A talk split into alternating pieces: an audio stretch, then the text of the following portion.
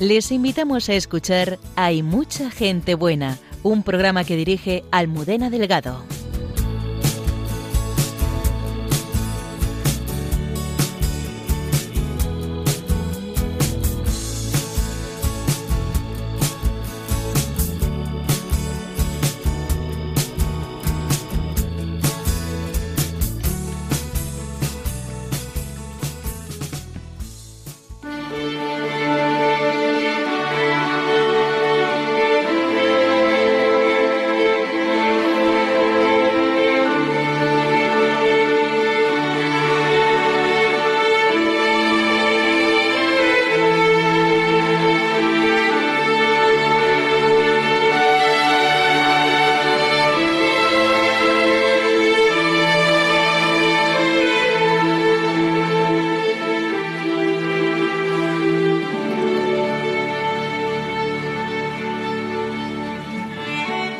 Vez que vemos una celebración de la Eucaristía en la televisión no somos conscientes de la gran cantidad de personas y recursos que la hacen posible. Esta noche nos acompaña el director del Día del Señor, programa de la segunda cadena de televisión española que lleva a la Santa Misa a los hogares de enfermos y personas que por alguna razón no pueden desplazarse hasta sus parroquias. El padre Juan Carlos Ramos nos descubrirá todo lo que supone esta retransmisión y nos hablará de su vocación sacerdotal. El padre Miguel Márquez nos lleva a las Batuecas en un momento en que su monasterio está amenazado por las llamas, para compartir los momentos importantes de su vida que ha vivido allí. Hemos comenzado el día de Nuestra Señora del Carmen y la hermana Carmen Pérez, a la que felicitamos con todo nuestro cariño y agradecimiento, nos ayuda a conocer mejor esta advocación mariana un santo adolescente que llevó al mundo entero el fascinante mundo de los milagros eucarísticos. Es el beato Carlo Acutis, al que conoceremos mejor de la mano del padre Alberto Rollo. Cayetana Jairi Johnson nos da las claves para comprender mejor la parábola del buen samaritano, en Jesús en su tierra. Buenas noches y bienvenidos a nuestro programa. Quiero saludar a todo el equipo y especialmente a Antonio Escribano, que lo hace posible desde el control de sonido. Muchas gracias por acompañarnos.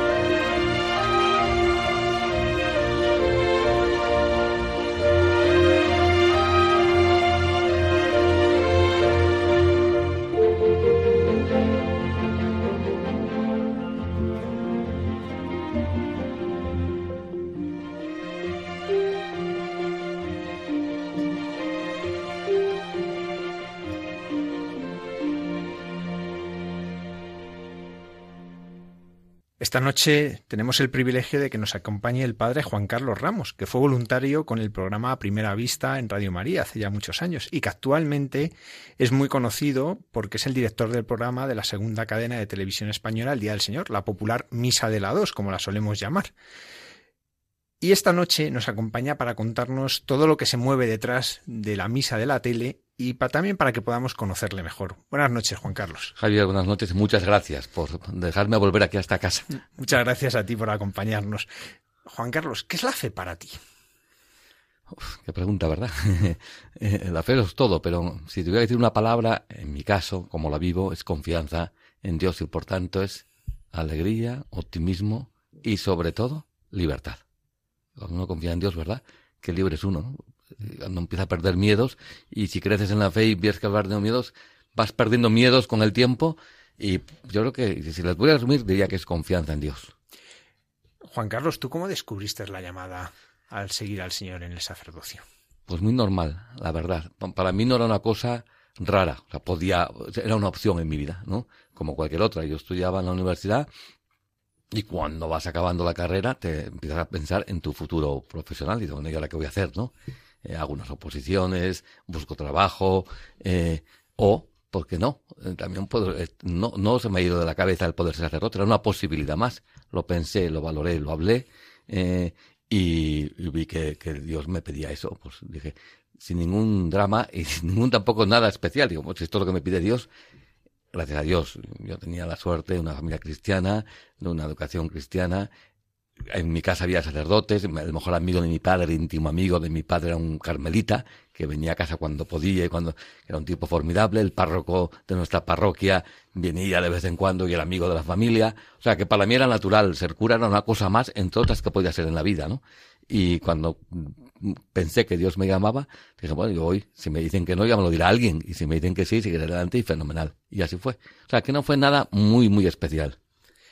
¿Qué, recuerdas tú de tu preparación para el sacerdocio? ¿Qué momentos así recuerdas que, han marcado más tu vida? Pues mira, no, sabría, a ver, ¿qué diría yo? Eh, em, recuerdo el principio de los estudios. Yo venía a estudiar ingeniería y aquello de la filosofía me parecía poesía. Entonces me recuerdo que me costó ¿eh? adaptar mi cabeza ¿no? Eh, a, la, a, la, a, la, filosofía. Esto no concluye nada, que no llega, no resuelve ningún problema, parece que queda todo abierto. Y entonces, por una mentalidad de ingeniero, es una cosa sorprendente. Superada esa fase, me apasionó después la filosofía y la etología. Y desde luego, ya cuando se va acercando el momento y cuando te dicen, oye, ¿eh? prepárate que te ordenas, ¿no? Ahí, ahí cuando dice, eh, bueno, esto va en serio. Hasta ahora podía darme media vuelta y me iba, ¿no? Ahora parece que esto está confirmado que es a lo que me tengo que dedicar el resto de mi vida. Pero al mismo tiempo una alegría inmensa y eso sí que lo recuerdo perfectamente. Cuando ya te vas a ordenar. Los principios de tu ministerio llaman la atención que son en la misión, que normalmente muchas veces los sacerdotes diocesanos se sale para la misión ya después de unos años, pero tú rápidamente te vas de misiones a Venezuela. Eh, ¿Tú siempre habías tenido esa llamada a la misión en el extranjero o cómo surge? No, pero pasó un obispo por aquí, eh, un obispo venezolano, llorando mucho porque no, tenía clero como solía ser natural. Y yo no sé por qué en aquel momento, que yo, oiga, que yo me voy con usted. Hablé entonces con el obispo auxiliar de Madrid, Fernando, eh, con Pedro Golfín, que era entonces después obispo de Getafe, pero entonces era auxiliar de Madrid y me dijo adelante, ¿no? Y, y ya me ordené en Roma y, me fui directamente, mira, la, agradezco muchísimo, porque creo que los primeros años de sacerdocio, tener la oportunidad de hacerlo en una zona de misión, digamos, ¿no? Donde yo creo que en un mes allí aprendes lo mismo que en diez años en España, ¿no? Porque te tocan todas las situaciones condensadas en el tiempo, con lo cual que mis primeros años de sacerdocio, que a veces son difíciles también, porque el cambio, yo ni me enteré disfruté tanto, me lo pasé tan bien, aprendí tanto, que estoy, creo que fue una iluminación del Espíritu Santo el haber decidido irme yo en aquel momento. Y bueno, lo recuerdo con un cariño, yo me considero medio venezolano. Desde los seis años que estuve allí, eh, sigo teniendo muchos amigos, sigo, y, me duele lo que pasa en Venezuela, lo sigo, porque me quedó un cariño tremendo a esa tierra y a esas gentes. De aquellos años de misión, eh, ¿qué es lo que más te ha marcado luego en tu, eh, tu ministerio posterior? Lo que más me ha ayudado era a, comprender mucho a todas las situaciones humanas, porque aquí las situaciones eran difíciles, eh, complicadas a veces, la mentalidad a veces es distinta, es el Caribe, con todas las consecuencias del Caribe, y creo que me abrió mucho la cabeza, la mente, para ser mucho más comprensivo con cualquier situación humana que se dé para tener, para tener paciencia con la gente. Porque como no sabes nada de las vidas de las personas, y es, es muy fácil juzgar. Y cuando sales de, como decía un sacerdote formador, salís del seminario, salís de la facultad y pues, como salís de West Point, de Estados Unidos, con el uniforme puesto y pensáis que no, y la vida es otra cosa, ¿no? Después. Entonces, me ayuda a tener mucha cintura, mucha, el confesonario en América, en Venezuela en concreto, donde pasábamos mucho tiempo todos los que estábamos allí, te enseñaba mucho de la vida y hacer eso muy comprensivo, muy misericordioso y decir lo que tengo que aprender, ¿no? Y, y descubrir lo que es el perdón de Dios y descubrir que la gente cambia y puede cambiar con la gracia de Dios y descubrir que yo mismo podía ser mejor. Y eso lo descubrí allí. Luego regresas a España y surge estudiar periodismo, ingeniería, teología, filosofía y teología. No, no, antes tuvo otro paso intermedio también, porque esto como a ti te pasa. O sea, tú eh, dices que el, el, hombre propone, Dios dispone y el obispo descompone. el obispo tiene otros planes, ¿no? Cuando llegué aquí había recientemente dividido la diócesis y ya me fui a Alcalá.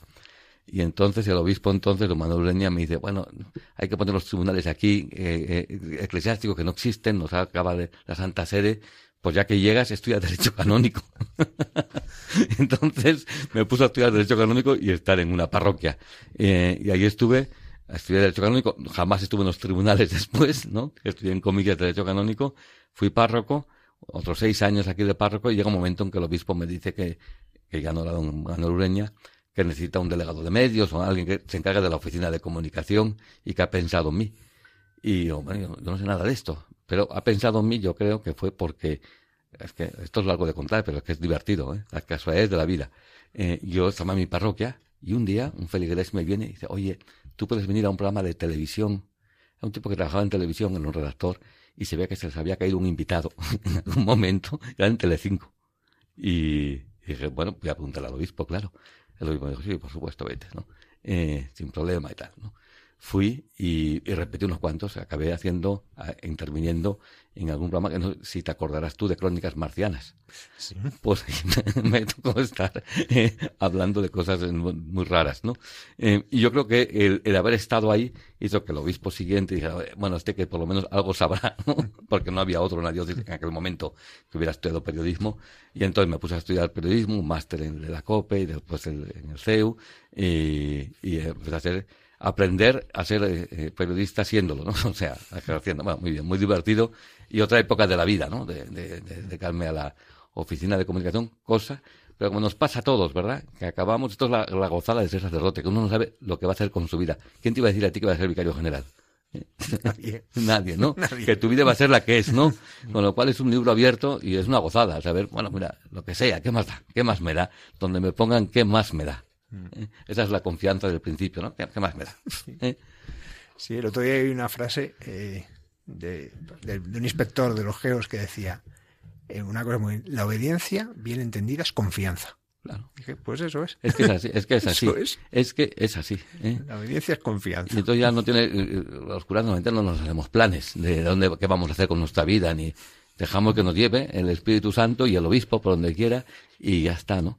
Y es como lo disfrutamos tanto, claro, porque eso es parte de nuestra libertad, claro. ¿Qué más me da? Bueno, tú has realizado programas, como decíamos, aquí con el programa Primera Vista como voluntario, luego en la COPE, has participado en otras cadenas, en la, en la radio, y en 2006 llegas al el Día del Señor, que es el segundo programa más veterano de la televisión española. Y disputamos y es el primero. Lo que pasa es que con ese nombre del Día del Señor quizás no, pero la misa, desde que empezó la tele, claro. empezó la misa. ¿no? Claro, el otro yo creo que el que se considera primero es Informe Semanal, ¿no? Informe Semanal, sí. Eh, ¿Cómo surgió esta oportunidad? Bueno, yo siendo ya delegado de medios en mi diócesis, que era Alcalá de Henares, me llaman de la conferencia episcopal porque se jubilaba mi antecesor, Jesús López Sobrino, muy conocido de todo el mundo, ¿eh? magnífico director, fue 19 años director del programa y estaba jubilado en Burgos y fenomenal, gracias a Dios está muy bien. Y me dicen, bueno, pues si, si quiero. Y una vez más, pues claro, ¿qué más me da? no tengo ni idea de televisión, de, de los entresijos de televisión, pero si se fían de mí, pues yo me fío de lo que me piden y ya está, ¿no? Y, y así fue, estuve un año acompañando a Jesús López Sobrino como director adjunto, ya se jubiló él y ya seguí yo. Y hasta hoy, ya llevo más de 15 años, ¿eh? parece mentira. ¿Qué, hace un direct, ¿Qué hace el director del Día del Señor? El director, como en cualquier programa de televisión, es el, en el fondo es el responsable del contenido. Eh, en una televisión, por ponerlo esquemáticamente, ¿no? Hay, eh, aparte de todo lo operativo técnico, por supuesto, un director, un realizador eh, y un productor. El productor es el que maneja el presupuesto, el realizador es el dueño, por decirlo así, de la imagen, ¿eh? el que dice la imagen, y el director del contenido. De tal manera que yo digo lo que queremos transmitir y el realizador busca las imágenes más adecuadas es verdad que es un trabajo siempre en equipo, ¿no? Porque después está el operador de cámara que tiene también saber capaz de captar eso con su fotografía, que es el fotógrafo en realidad, ¿no? Entonces yo velo por los contenidos, eh, de que el contenido sea el adecuado, eh, de acuerdo con el realizador, que las imágenes sean eh, las, las, más adecuadas. Por ejemplo, yo que sé, yo tengo que decir al realizador que la consagración es importante, porque él no tiene por qué saberlo. Y que en ese, me interesa mucho ver el altar, no me interesa en ese momento ver la cúpula de la iglesia.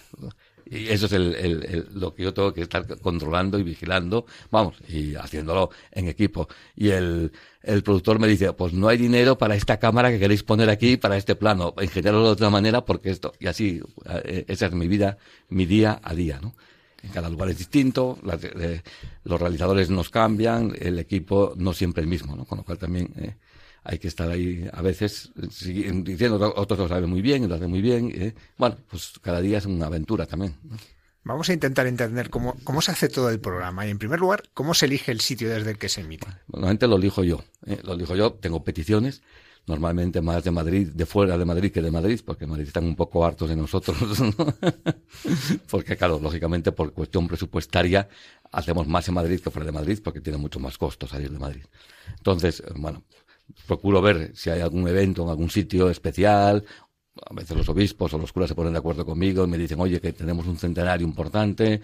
O me dice el obispo, me gustaría que vinieras a mi diócesis, a la catedral, porque, por ejemplo, eh, eh, a Palencia, que es el centenario de la catedral, o a Burgos, que, que, pues, y por supuesto procuramos atender todas las peticiones que vienen de los obispos con esos motivos más o menos importantes, ¿no?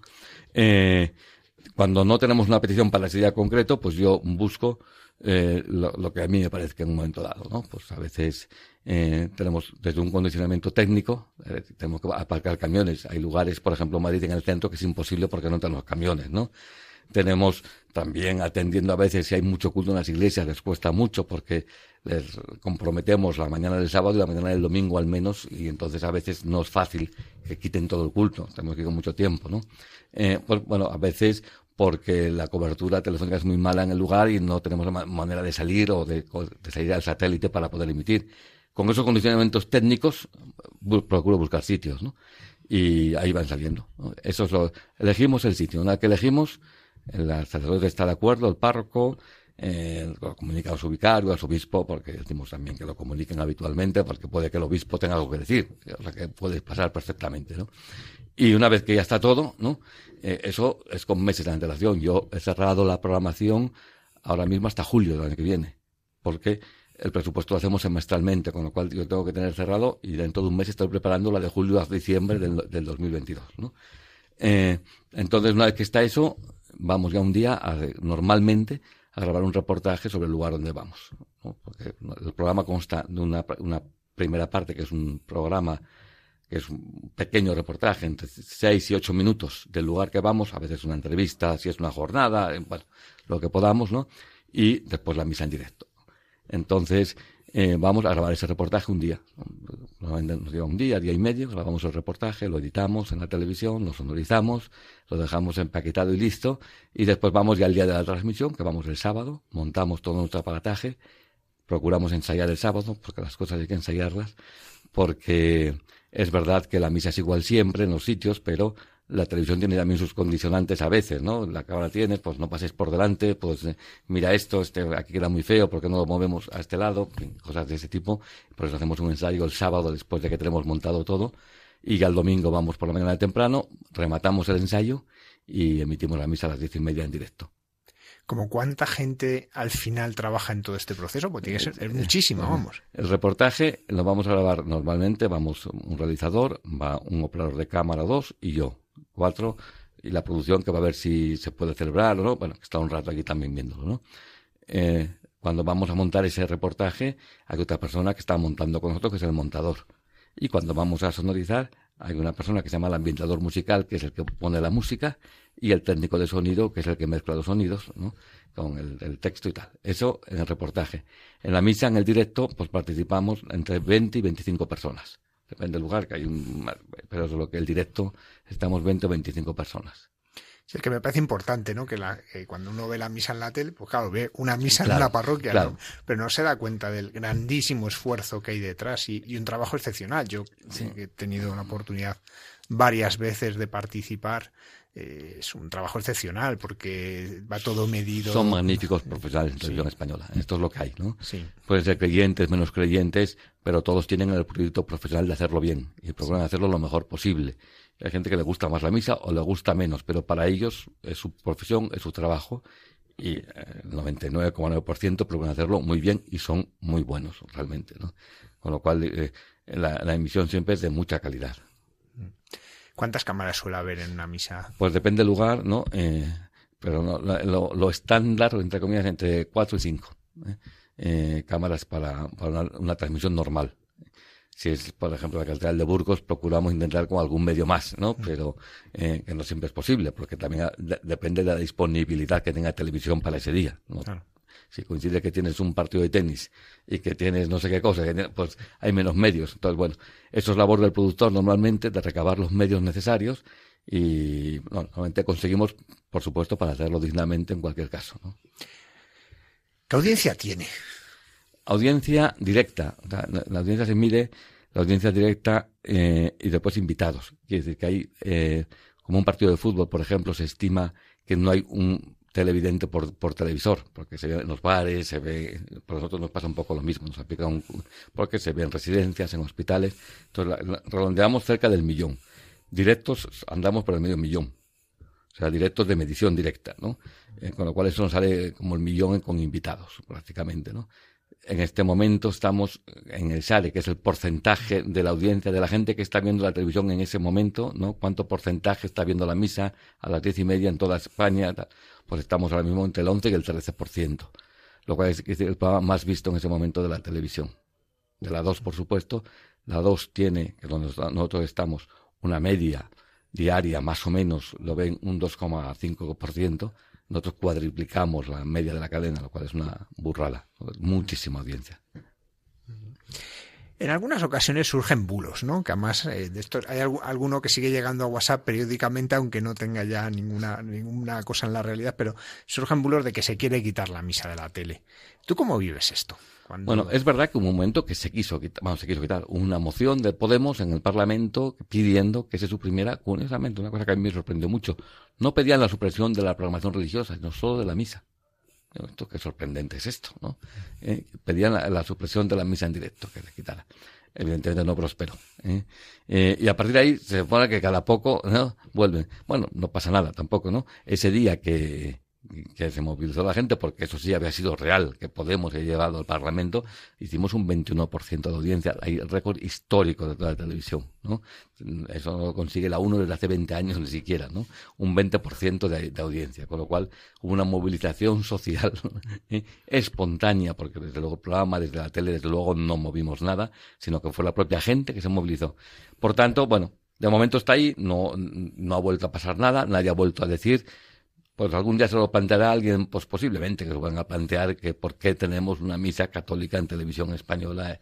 Eh, pero es la gente que entienda que la televisión española es un servicio público y que evidentemente tiene demanda social, porque lo atestiguan así las audiencias, pues es muy difícil, es decir, es ir contra la gente, no es ir contra la iglesia ni contra un programa, sería ir contra la propia gente. O sea que que no sé, sería a mí me, parece, me parecería disparatado, ¿eh? porque hay demanda social, es un servicio público que evidentemente está demandado por la sociedad, pues ¿por qué no lo vamos a dar? No, no hace daño a nadie ni molesta a nadie. No, no debería molestar a nadie, vamos. Además es curioso, pero incluso gente que no es practicante, es decir, que no va a misa el domingo, tiene cariño a la misa de la dos, ¿verdad? Yo te comentaba antes, ¿verdad? Tiene cariño porque genera muchos afectos. Mucha gente ha visto la misa a retazos cuando estaba cuidando a su padre, a su madre, en situaciones complicadas, difíciles, de enfermedad, de soledad. Eso genera un afecto muy grande, ¿no? Porque recuerda, mi padre la veía siempre, esto te dicen muchas veces, ¿no? Mi madre la veía siempre y yo que iba a estar, pues la veía a ratos, pues... ¿eh? eh yo tengo amigos ateos que han visto la misa por eso, porque estaban acompañando a sus padres, y sus padres dicen, bueno, yo quiero ver la misa, ¿no? Con lo cual, eso genera, yo, más que audiencia, generamos una comunidad de personas. Con, con tantos años, es raro alguien en España que no haya visto alguna vez algo de este programa. Es rarísimo encontrar a alguien que no haya visto nunca nada. En algún momento ha visto algo, aunque sea de refilón. Entonces, claro, eh, ha generado una, comunidad muy grande de personas, y bueno, y unido eso a momentos muchas veces complicados de la vida, ¿no? El militar que estaba en misiones internacionales y te vio por internet. Eh, el navegante, estamos siempre en enfermos, y es verdad, pero también eso, el navegante que está en alta mar y que no tiene misa y lo ven en el barco. O sea, situaciones increíbles, ¿no? El que está fuera de su pueblo, y ese día transmitimos desde su pueblo y se emociona porque ve su pueblo y ve su parroquia, donde él se crió y que ahora está muy lejos. Toda esa gente genera un, tantos años pues eso, una comunidad de, personas con un cariño tremendo al programa. Hablando de momentos difíciles, hemos vivido la pandemia, en el que además fue el modo de poder, en cierto modo, participar en la Eucaristía para tantísimos fieles que no, podían asistir a, los templos. Eh, claro, eso sabemos, sabemos que se multiplicó la audiencia, porque es normal, porque hasta el que normalmente lo hacía pero ¿cómo lo vivisteis vosotros? Porque de repente en una situación así es el reto de cómo transmitir, de cómo emitir en un momento que estaba todo cerrado. Todo cerrado y que en la tele teníamos las restricciones como es natural. Eh, por ejemplo, un unidad móvil es un camión que es pequeño realmente, ¿no? 95 personas, eso no se podía hacer en ese momento. ¿eh? Entonces, bueno, primero acudimos a la conferencia episcopal que nos prestaran la capilla y fueron súper amables en la casa de la conferencia episcopal porque la capilla tenía varias ventajas. Uno, que tiene patio la conferencia episcopal donde podíamos dejar aparcados los camiones y no moverlos, con lo cual pues, menos lío facilitaron todo, lo, es pequeñita la capilla, pero es muy bonita, con lo cual con menos cámaras podíamos resolverlo perfectamente, ¿no? Y después con los propios trabajadores de la conferencia era el pueblo que podía asistir, porque estaba limitado, no podía ir más, ¿no? Que cuatro o cinco personas, que es lo que nos permitía el aforo. Y después los obispos a los que fui invitando que fueran a predicar, a celebrar, que fueron pasando por aquí durante aquellos dos meses. Con lo cual creo que lo resolvimos, bueno, relativamente bien, ¿no? Con las circunstancias, gracias sobre todo, es verdad, a la conferencia episcopal que se volcaron de facilitarnos todas las cosas, de abrirnos, de dejarnos eh, llegar el día antes, de, bueno, eh, hasta romper un cristal para poder meter un cable porque no había manera de pasarlo por otro lado, y entonces desmontaron la ventana, nos dejaron meter el cable y ya se solucionará. Todo el mundo estábamos convencidos de que era muy importante no dejar de transmitir la misa aunque fueran esas condiciones. Eso lo tenemos todos claro en la tele y en la conferencia episcopal, con lo cual ayudaron muchísimo para que se pudiera hacer y se hizo durante dos meses estuvimos en la conferencia episcopal fundamentalmente. ¿Qué recibís de la gente que ve la misa en la televisión? Me imagino que os llegarán y mucha gente pues te, dirá cosas, ¿no? Porque a ti, eh, me imagino cuando te oyen un ratito, te, te reconocen. Es sorprendente, ¿eh? La voz eh, es curioso, ¿eh? Porque eh, a veces me he cruzado con personas, el, otro, el, bueno, otro día, el año pasado, hace dos años, iba yo con Javier, que es el subdirector del programa, íbamos por la Almudena hablando, por la calle de la Almudena, vamos, no por la, no en la catedral, en la, en la calle Bailén. Y una chica, joven además, se cruza con nosotros, se vuelve y dice, tú eres el de la misa, ¿no? Por la voz. No porque la cara no me reconoció, evidentemente, ¿no? Por la voz, digo, qué, qué barbaridad, la voz como se queda en la memoria de las personas. ¿no? Pues sí, me llegan, me llegan, pues y a veces cuando vamos a un lugar que no es, pues te llega, normalmente me llegan más los ecos de los hijos y de los familiares de los que la ven. Porque los que la ven normalmente es porque no pueden moverse. Y entonces te llega uno llorando, un chico realmente joven, diciendo, para, para mi abuelo esto es la vida, ¿no? Gracias por el servicio que prestáis, gracias por lo que hacéis, porque mi abuelo está esperando esto toda la semana. Vive pensando en la misa del domingo en televisión porque no puede salir de casa. O el testimonio de la persona que se visten para asistir a la misa en televisión española y ese día se ponen de domingo porque consideran que está en la misa, ¿no? Eh, y eso te lo cuentan, ¿no? Eh, bueno, para mucha gente es el único programa que ven en toda la semana porque la televisión descansa, les aburre, no, no, pero la misa sí, la siguen. Por lo tanto, yo no me gusta tampoco, no me gusta, es un programa de televisión, es otra cosa, ¿no? Creo que contamos un capítulo distinto, ¿no? Igual que tenemos audiencia, bueno, no sé si hablar de audiencias, es otro tipo de, de lo que tenemos es otra cosa, ¿no? Es una cosa peculiar, ¿eh? pero no, no es un programa de televisión. Va, trasciende lo que es un programa de televisión, porque toca directamente el corazón de las personas, curiosamente, ¿no? Sobre todo cuando, porque que nuestro público en general es gente que está en situaciones complicadas, muchos de ellos. Y entonces se nota.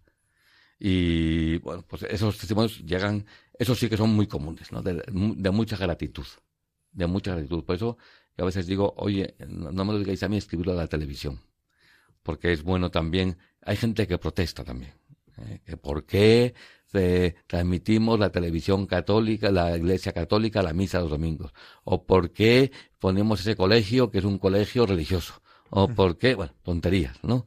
Eh, pero hay gente que enreda, y los buenos, los que están partidarios, lo que les gusta, la misa no escriben nunca a televisión. Yo animaría a la gente que también escribiera agradeciendo a Televisión Española, para que también llegaran esos mensajes. Oye, que hay mucha gente que le está haciendo mucho bien y que lo está demandando.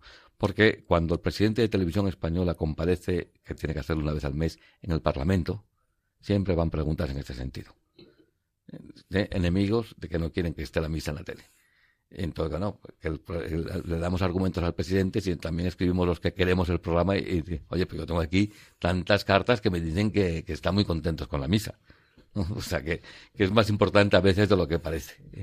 Pero bueno, eh, es una gozada eh, también ver que parece mentira el bien que hace eh, las cosas que hacen con cariño. Y las hace con cariño sobre todo el que preside esa celebración, los monaguillos que están, los lectores, todo el mundo que participa, a los que yo hablo con ellos habitualmente antes y les digo, bueno, pues les, les recuerdo, pensad que os está viendo mucha gente, que para muchos de ellos es la única manera que tienen de asistirse especialmente claros, ¿no?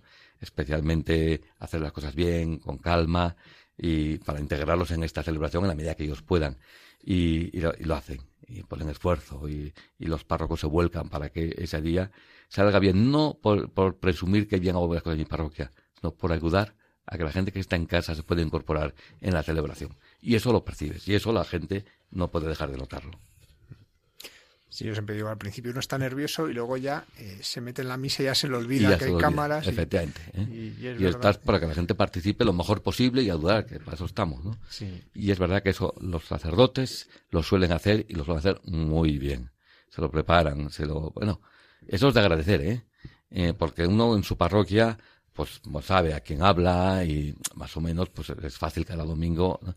Pero ese día le pones un reto, que es que hablar a gente que no conoce. Mm. Y eso siempre es más difícil, y eso siempre exige un cierto nervio, sabes que te está viendo mucha gente y que puede... Pero se vuelcan, de verdad, eh, no para quedar bien, sino para ayudar a la gente. Y este mensaje lo tienen clarísimamente interiorizado los sacerdotes y todos los que participan. ¿eh?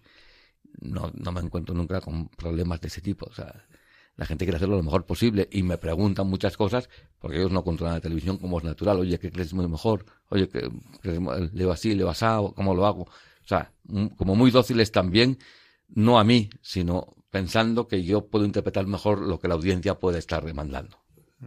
Una de las veces que era la misa desde el seminario, recuerdo la carta de un sacerdote dando las gracias por la celebración y decía una cosa muy bonita. Decía, yo es que la grabo porque así escucho la humildad de un hermano eh, dice, yo llevo varios pueblos y yo no tengo oportunidad de escuchar a otros. Claro, claro. incluso eso, ¿no? Coros, muchas veces te escriben coros porque les gusta la canción y por favor que les enviemos eh, la partitura de ese canto, o como se llama, donde lo pueden encontrar. Eso, eso es común. Eh, muchos curas es verdad que a veces le coincide con su misa, pero si no, echan un vistazo a ver. A veces copian ideas pastorales en el reportaje que hacemos previo. Oye, pues esto lo puedo hacer en mi parroquia, ¿no? Mm. Eh, y te, te preguntan y te piden información a ver cómo lo han hecho, cómo se pueden poner en contacto. O sea que sí, surgen muchas cosas. Son mucha gente viéndolo y evidentemente son mucha gente pensando, ¿no? Sí, pues en el fondo eh, eh, lo principal es la misa, pero es una ventana abierta a la Iglesia en España. Ah, sí, es mostrar un poco la, la, el estado de la Iglesia en España. Es verdad que eh, una de las cosas que nos dicen siempre no vemos gente joven, y es verdad, porque la hora que lo hacemos, diez y media de la mañana, no es la hora en que van más, los jóvenes. Es muy buena hora para la gente que nos ve, ¿no? porque la gente es una hora estupenda, y a veces, pues es verdad, no es, es complicado que esa hora decirle que estén a las nueve de la mañana el domingo, gente joven que el sábado no ha salido o ha estudiado por la noche, vamos a pensar, ¿no? pues no es fácil, no es la hora Claro, si lo transmitiéramos a las 8 de la tarde, estaría lleno de jóvenes las iglesias, ¿no? Pero bueno, es un peaje que yo creo que tenemos que pagar y intentamos a veces que a los jóvenes animarlos, pero yo sé que les cuesta esa hora y que no es lo normal y sacarlo de su vida normal, en fin. Pero, eh, pero es la hora que viene bien a la gente, que nos escucha, ¿no? Yo estoy muy contento con ese horario. Una pregunta delicada y que ha sido eh, controvertida en estos, en estos años de, la de que llevamos de la pandemia. Eh, ¿Es igual ver la misa que estar en misa? O dicho de otra manera, ¿qué valor tiene la posibilidad de seguir la misa por la tele? Vamos a, verlo en positivo. Vamos a hablar, sí. La misa por la tele es una devoción que te puede ayudar o no. Nadie tiene obligación de escuchar esa por la tele. Si estás enfermo, no tienes ninguna obligación, evidentemente, porque estás enfermo, estás enfermo y ya está. Eh, nosotros no competimos con la misa en directo, que es lo que hay que hacer. Ir a la misa y participar físicamente en los sacramentos exigen una presencia física. Y el que pueda comulgar, además, que comulgue. Ahora, que uno no puede y, y le hace bien verla por la tele. No tiene ninguna obligación, si no puede, de verla ni por la tele. Le hace bien, y constato que a mucha gente le hace bien, vela. Pero es una devoción, no deja de ser una devoción o que te ayuda a tu devoción privada intenta unirte espiritualmente a esa misa que se celebra, intenta comulgar espiritualmente porque no puedes físicamente, pero no sustituye en ningún caso la misa presencial, que es donde hay que estar, y es donde hay que ir los domingos, y no hay nada comparable a eso. La participación que hace a través de la tele es una, participación limitada y bueno, es Dios sabrá, pero y Dios eh, eso funciona más en el ámbito de la devoción privada, de que te ayuda a tu devoción privada, que en el ámbito sacramental, porque el sacramento no lo recibe realmente. Con lo cual, no competimos con, el proyecto. Eh, que mucha gente va a misa y después nos ve, o al revés, y nos ve y después va a su misa, porque le gusta y porque pues toma nota, como tú dices, y el cura que ve la humilía y el cuero que, que se anota los y el, la curiosidad de ver qué hacen en esta parroquia, o cómo es esta iglesia, o qué bonita es, o eh, tal, ¿no? Y, y otros que ven con mucha devoción, les ayuda en su vida de devoción, y les ayuda a vivir la Eucaristía cuando no pueden hacerlo de otra manera.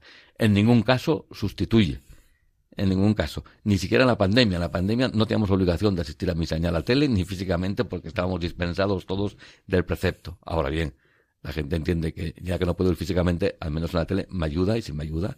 Que hay gente que a lo mejor no le ayuda nada y le, despista, pues no la veas, no pasa nada. No pasa nada. Ahora, si no dejes ir al templo si puedes. Ahí sí pasa. Ahí sí pasa. Sí, no, y que es verdad que en la pandemia, aparte de la misa de la televisión, del canal 13, las de la radio como la nuestra, como en Radio María, que había dos misas, eh, las de YouTube de muchas parroquias, también ayudaron a gente que me decía, pues no, no, hace años que no íbamos a misa en familia y ahora juntos. Entonces tiene, tiene también ese valor. Ese valor lo tiene y ayuda y ayuda a mucha gente, fenomenal. Pero sí que no podemos pensar que ya cumplimos con escuchar a la tele y no ir a la iglesia. El que pueda tiene que ir además que no puede ser uno tan torpe de perderse lo más magnífico que puede hacer en el día que es ir a misa. Si puedes, vete. No, no, ni se te ocurra no ir. Para tantas personas que no pueden ir y que la ven, eh, ¿qué claves les darías tú para poderla vivir mejor? Eh, ¿Qué cosas podrían ayudarles? Porque uno se puede situar como un espectador que ve un espectáculo, ¿no? ¿Cómo, ¿Qué claves pueden ayudar a, a participar de lo que se está celebrando? El que pueda, y buenamente. Yo creo que que si uno incluso puede cuidar hasta los gestos, ¿no? Lo que decía antes, que hay gente que se viste, pues no está mal pensado, ¿no? Dice, oye, yo es mi única posibilidad que tengo, esto lo voy a, con todo lo externo que me rodee, buscar ver la televisión en el sitio donde pueda estar, que me pueda aislar de más ruidos de la casa, ¿no? Si estoy en un hospital, pues no tengo más remedio, probablemente que estar en la cama y con mi pijama, fenomenal, cada uno en circunstancias, pero incluso los gestos de la misa, si puedo ponerme de pie, en el momento de ponerse de pie, me pongo de pie, lo que me ayude Claro, cada persona es distinta, ¿no? Cada quien tiene que buscar lo que más le ayude, lo que le hace bien, lo que le ayude a meterse más dentro de la, de la Eucaristía, que nosotros con las imágenes intentamos eso. Eh, a veces no lo logramos siempre del todo, ¿no? Y a veces nos despistamos y, el coro canta demasiado, tal, o lo que sea, ¿no? Pero también que nos perdone eso, ¿no? Porque a veces, eh, yo entiendo que el que está en casa, a veces eso le puede inquietar.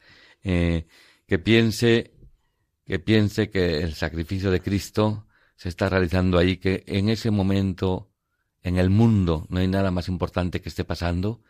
Y mira, no puedo estar físicamente, pero lo estoy viendo, ¿no? Y gracias, y da muchas gracias a Dios porque existe la televisión y porque existe la radio. Son medios fantásticos. ¿Quién iba a pensar esto, verdad? Eh, hace 100 años, ¿qué pasaba cuando no podía ir a una misa? perdía la noción de, no, no, no, veía ninguna en la vida, ¿no? Si estaba en un sitio lejano, si estaba enfermo.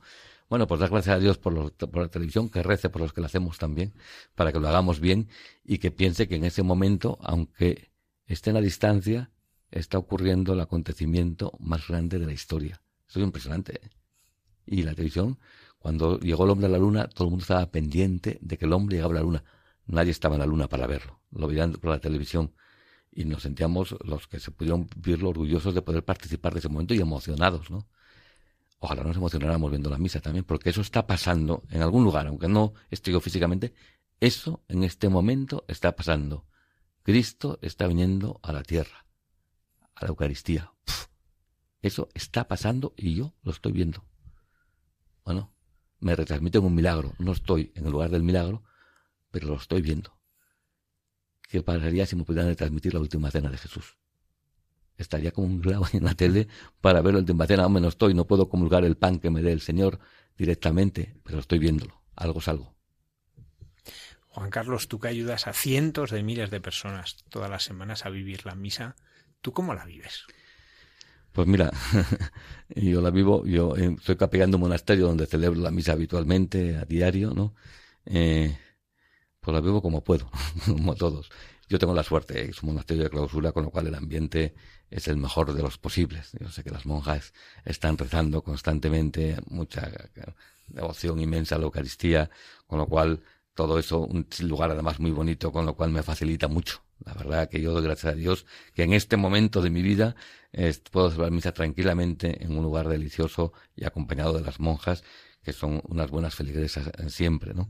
Y procuro, como celebro normalmente por la mañana temprano, pues por la noche lo que hago antes de dormirme es leer el Evangelio de la, que voy a leer en la misa del, del día siguiente, para intentar dormirme pensando en ese Evangelio. A veces lo consigo y a veces me despisto más, ¿no? Lo que más me cuesta es apagar la radio de noche. Pero bueno, esa es una lucha permanente en mi vida, ¿no? Para estar pensando en el Evangelio. Cuando lo consigo, me despierto pensando en el Evangelio. Cuando no, pues me despierto pensando en el gol de Zidane, ¿no? De, Benzema. Con lo cual, eh, eso es lo que procuro hacer. Eh, y después eh, yo aprendí, eso lo aprendí del fundador del Opus Dei. Que la, misa dura 24 horas. Entonces, son eh, hasta que la celebras y después empieza la acción de gracias hasta que empiezas a preparar el día siguiente. Y después dando gracias a Dios por la misa, todo lo que me acuerdo durante el día. Vivir en el centro de Madrid como yo vivo también es una suerte inmensa. Estamos llenos de sagrarios aunque no quieras, te acuerdas de la Eucaristía porque vas pasando y hay mil sagrarios por la calle, ¿no? Entonces hay que ser muy torpe también para no acordarte. Lo tenemos facilísimo. Yo muchas veces de verdad que lo pienso, recordando mi tiempo de misión, ¿no? Que en donde no, la gente, una iglesia en una caminata, ¿no? Y dice, joder, aquí la tenemos a la, trabajo en la COPE también. En la COPE tenemos capilla. Aquí en Radio María hay capilla, el sagrario, ¿no? Dice, si la gente de misión nos viera, eh, y dice, eh, lo privilegiados que somos y lo poco que lo aprovechamos. Y a veces yo me siento muy culpable, hmm. porque ¿cómo es posible, no? Que, que pase desapercibido tantos salarios que me cruzo cada día, ¿no? Y, pues chico, voy a entrar más, ¿no? En propósito, ¿no? Saludar, aunque sea, ¿no? Y decir, oye, porque creo que no nos lo perdonaría, no el Señor, que nos lo perdonaría todo, sino los, nuestros hermanos que están en lugares muy complicados, que lo tienen dificilísimo para tener un sagrario, y nosotros que lo tenemos tan fácil y nos acostumbramos. Es terrible, ¿eh? La condición humana.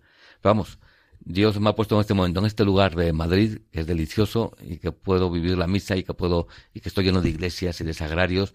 Estoy tan acompañado todos los días que de verdad lo tengo muy fácil. Yo creo que en este momento, así como en otros era más complicado, como nos ha pasado a todos, depende por donde hayamos pasado. En este creo que es un momento dulce de mi vida para eso, ¿no? Para, que, Dios probablemente me lo ha permitido para que yo crezca en devoción a la Eucaristía, ¿no? Porque no, no, no lo entiendo que me lo haya puesto tan fácil. Juan Carlos, tú ahora como director de la, de la Fundación COPE, eh, te dedicas también a la formación de nuevos periodistas, a ayudar a los periodistas a formarse. ¿Tú qué claves eh, transmites para transmitir la buena noticia? Mira que es difícil, ¿eh? eh amor a la verdad, y sin miedo a la verdad. Esto sí que lo, lo repito mucho, ¿no? Libertad y amor a la verdad. Para el periodista tiene que entender que está al servicio de la verdad. Y para estar al servicio, primero tiene que conocerla, y conocerla es buscarla, y hacer un esfuerzo por conocer la verdad. Esto se lo repito. El día a día de los periodistas es muy precipitado, no da tiempo a profundizar habitualmente, menos en la radio, que es un medio inmediato. Eh, pero, pero no podemos renunciar a eso. La búsqueda incesante de la verdad y que amen mucho la verdad. Y que no tengan miedo a la verdad. Y que sean honrados. Porque claro, la, segunda parte del problema es que cuando uno se encuentra la verdad y la verdad le hace cambiar, que sea honrado para reconocerlo y cambie. Porque lo otro es el cinismo de, bueno, dónde está la verdad, pero no me líes, ¿no? Entonces, amor a la verdad, eh, eso es fundamental, y libertad. Pues ya tiene que ser libre para decir lo que piensa, lo que, lo que de verdad opina, pero la libertad sin honradez no sirve de nada.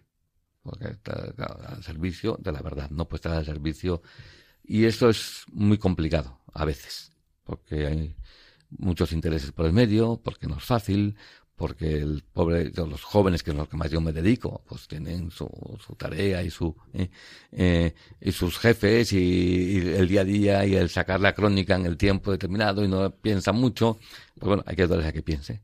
Por tanto, mi tarea también es ayudarles a que piensen más, a que dediquen más tiempo a la lectura, al estudio. Eso tienen que hacerlo los periodistas porque si no, no van a contar la verdad. Entonces, esa yo creo que es la principal clave, amor a la verdad, que es lo que reza también el Evangelio, lo que está escrito en la copia de otras partes, la verdad, o será libres, ¿no? Entonces, búsqueda incesante de la verdad y servicio a los demás, en, la verdad. Es importantísimo que hoy en día, ¿eh? donde la mentira campa por sus respetos en tantos lugares, ¿eh? donde a veces uno se asusta, como se miente descaradamente y como se miente sin pestañear, ya asusta más todavía. ¿no? Es decir, amad mucho la verdad y no tengáis miedo a la verdad. Juan Carlos Ramos, eh, director del programa El Día del Señor de la segunda cadena de televisión española. Muchísimas gracias por habernos acompañado en esta que siempre será tu casa. Gracias a ti, un placer, un gusto venir aquí. ¿eh? Y gracias también a ti y en tu nombre también a tu diócesis, por ejemplo, de Getafe. Es decir, yo os doy mucho la vara. y llamo de cuando, oye, tenéis una iglesia para este verano, para tal. Mm. Siempre. Yo doy gracias a Dios, ¿eh? porque si no sería imposible hacer este programa. ¿eh? Y la disponibilidad, la generosidad, empezando por el obispo, en tu caso, don Ginés, pero todos los obispos también están encantados de que vayamos, de que, de que, de que podamos hacerlo, agradecerlo de verdad, en nombre, como yo lo represento de alguna manera, de toda mi audiencia, de toda la gente que, que nos sigue, porque hacéis, hacéis vosotros de verdad un bien inmenso a la gente. Pues muchísimas gracias, Juan Carlos. Gracias.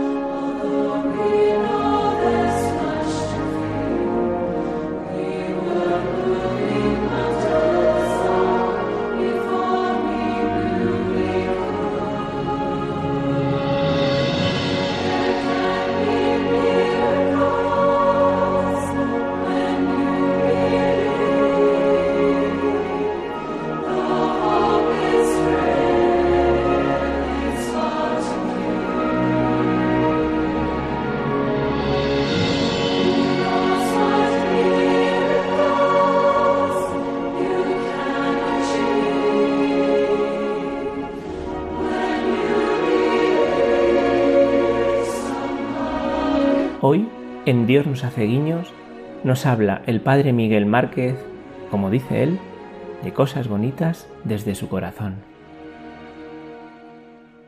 Buenas noches a todos. Espero que estéis bien, espero que, que la vida discurra bien y, y, que este momento sea un momento de bendición para vosotros, un momento de, de consuelo, de, de luz, como es un tiempo de alguna forma de oración, un tiempo de invocar juntos la fuerza, la paz, la luz, la gracia del Señor. Eh, quiero contaros que, aunque parece que en los últimos programas siempre ha habido algunas noticias como muy fuertes, como muy impactantes y muy dolorosas, y la verdad que hoy yo quería hablar de, de, cosas bonitas y de hecho voy a hablar, voy a hablar de cosas bonitas, voy a hablar de, de algo que, que, me ha tocado mucho y que, y que me ha atravesado por dentro y me conmueve. Y es algo muy positivo, pero lo digo con, con el alma en un puño, como se suele decir, lo digo con el alma en vilo.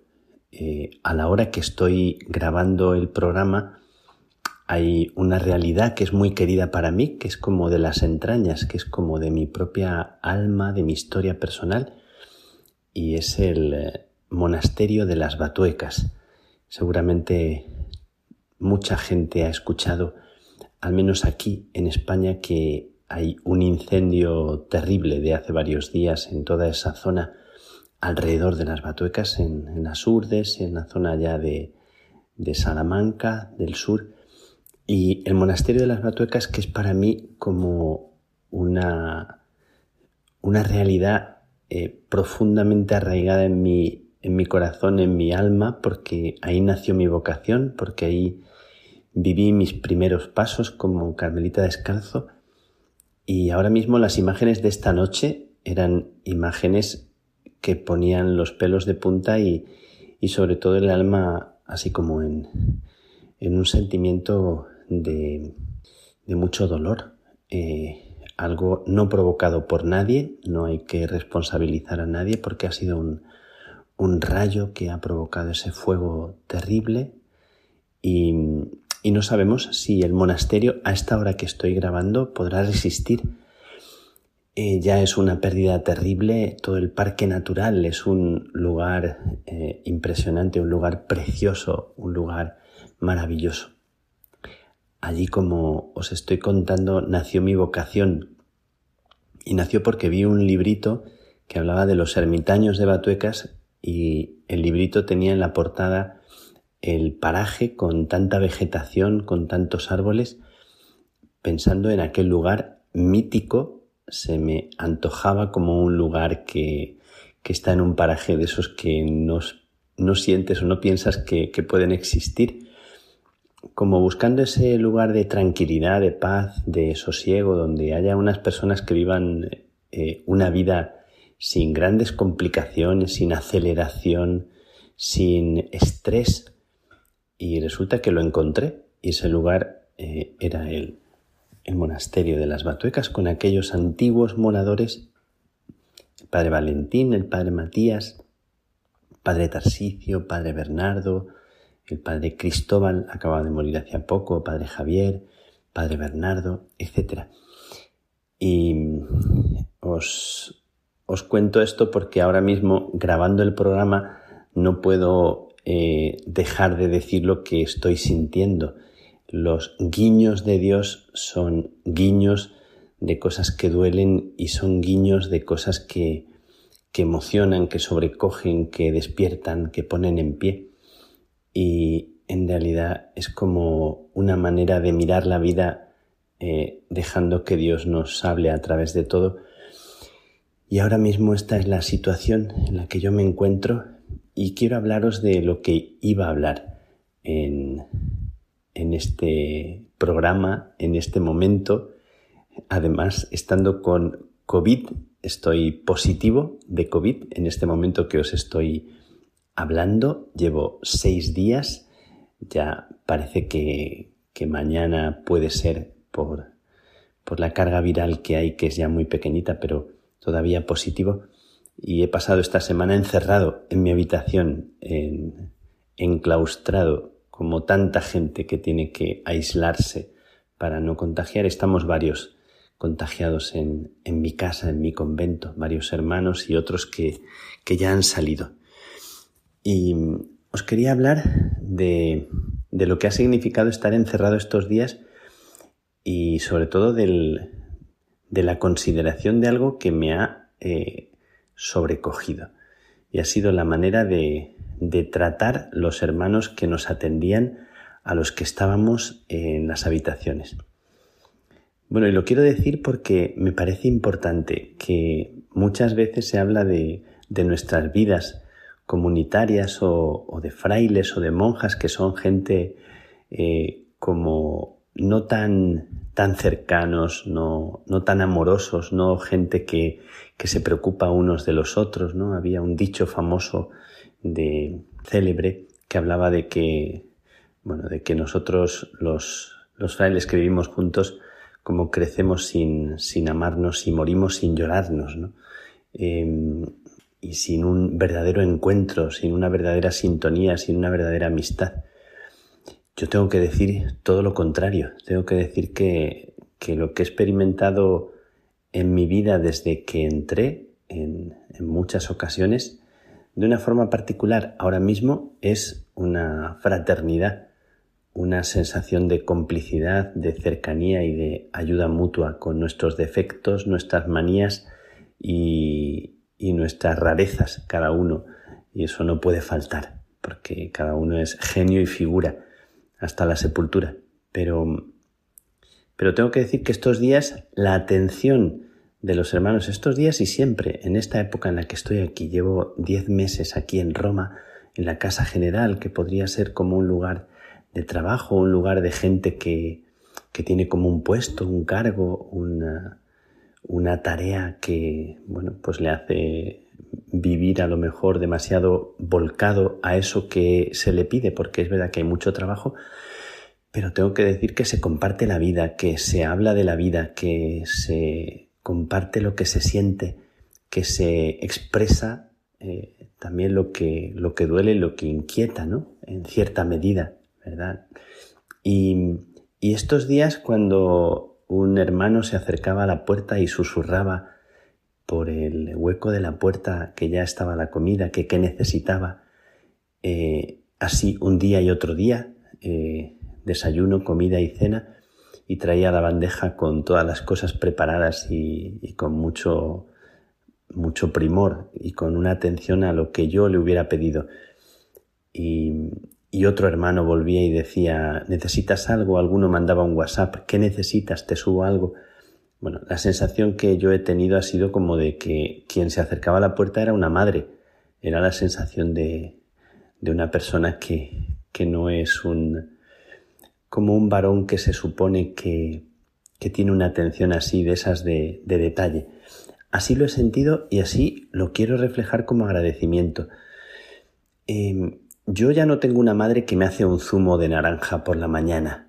Eh, una cosa que es como única que es como irrepetible. Una madre siempre es irrepetible y lo sabemos. Estos días hay un amigo muy amigo, padre Gabriele, que es el provincial de esta provincia de Centro Italia, que ha perdido a su madre también y hemos compartido así en complicidad. Incluso hablábamos de los últimos momentos, de cómo se viven esos últimos momentos, ¿no? Agarrado a, a la mano de una madre que se va apagando y se consolaba cuando yo le comentaba también ese momento y, y el consuelo que queda después y, y cómo queda una paz en medio del dolor. No tengo una madre ya que me haga un zumo de naranja y es uno de los tesoros más grandes que hay en la vida, que alguien se preocupe de ti y te haga un zumo de naranja por la mañana. Y digo un zumo de naranja como digo cualquier otra cosa. Que haya un hermano que viene y te llama una y otra vez y te pregunta qué necesitas, qué te hace falta cuando estás en una situación de, de desprotección o de encerramiento obligado. Y, y me llena el corazón eh, esta atención. Quiero agradecer profundamente a, a los hermanos que, que, han estado así tan pendientes de, de unos y de otros. Y lo quiero publicar, lo quiero decir en alta voz, porque no es verdad que vivamos sin amarnos, porque hay una sensación eh, fuerte y bonita de, amistad y de, querer ayudarse, y sin negar nuestros defectos y, nuestros fallos. Y esto me traslada de nuevo a las batuecas, que es el, lugar que, os he mencionado con dolor y que me tiene ahora mismo el alma en vilo, a mí y a tantísima gente que, que ha encontrado en las Batuecas un, pulmón, un hogar, un sitio donde eh, la vida eh, recobra la frescura y recobra como un centro y donde uno se encuentra con Dios de una forma tan, tan especial. Yo nunca agradeceré suficiente ese lugar que ahora mismo Dios quiera que se pueda conservar.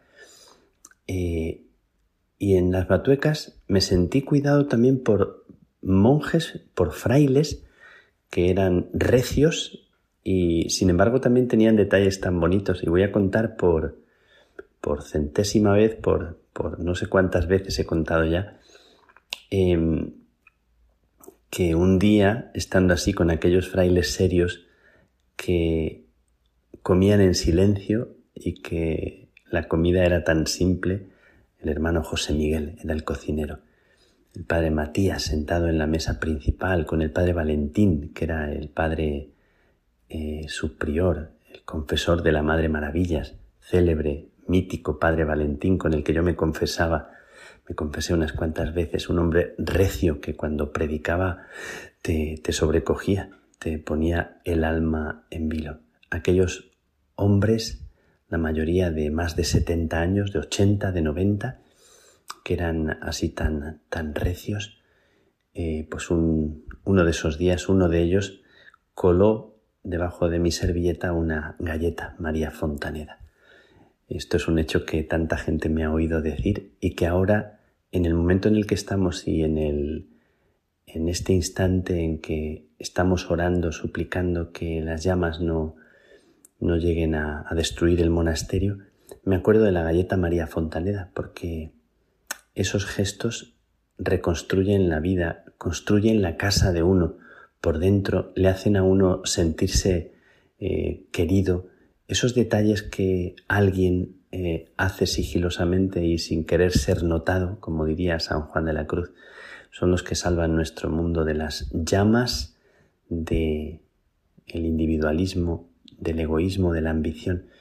Y el mundo está lleno de gestos de ese tipo y de hermanos que tocan a tu puerta y te dicen que qué necesitas y de madres eh, que no necesariamente son madres, pueden ser personas amigas que te hacen un zumo de naranja por la mañana o te sirven algo sin esperar nada a cambio. Quiero agradecer la galleta María y quiero agradecer eh, la comida de estos días tan bien preparada, tan primorosamente, o el agua fresca, o los detalles. Eh, y doy gracias a Dios por los detalles que en vuestra vida os consuelan, y por los detalles que vosotros ponéis en juego, por todo aquello que hace que nuestro mundo sea más humano, más, más lleno de luz. Y, no es verdad que todo esté perdido. Como diría la canción, eh, ¿quién dijo que todo está perdido? Yo vengo a ofrecer mi corazón. Pues en realidad esta es la idea. Nada está perdido cuando hay una persona que da algo sin esperar nada a cambio. Cuando hay una persona que toca tu puerta para ofrecerte algo sin pedir nada, sin querer nada, solamente por el hecho de regalarte algo, te hace persona, te reconstruye, te pone en pie, hace desaparecer los virus, los peores virus que son otros, eh, y pone una chispa de vida en este mundo nuestro, eh, una chispa que refresca. Eh, pues que el Señor nos salve de los incendios de, del egoísmo y de la ambición y, también que salve a Batuecas. Os pido una oración. Que Dios os bendiga.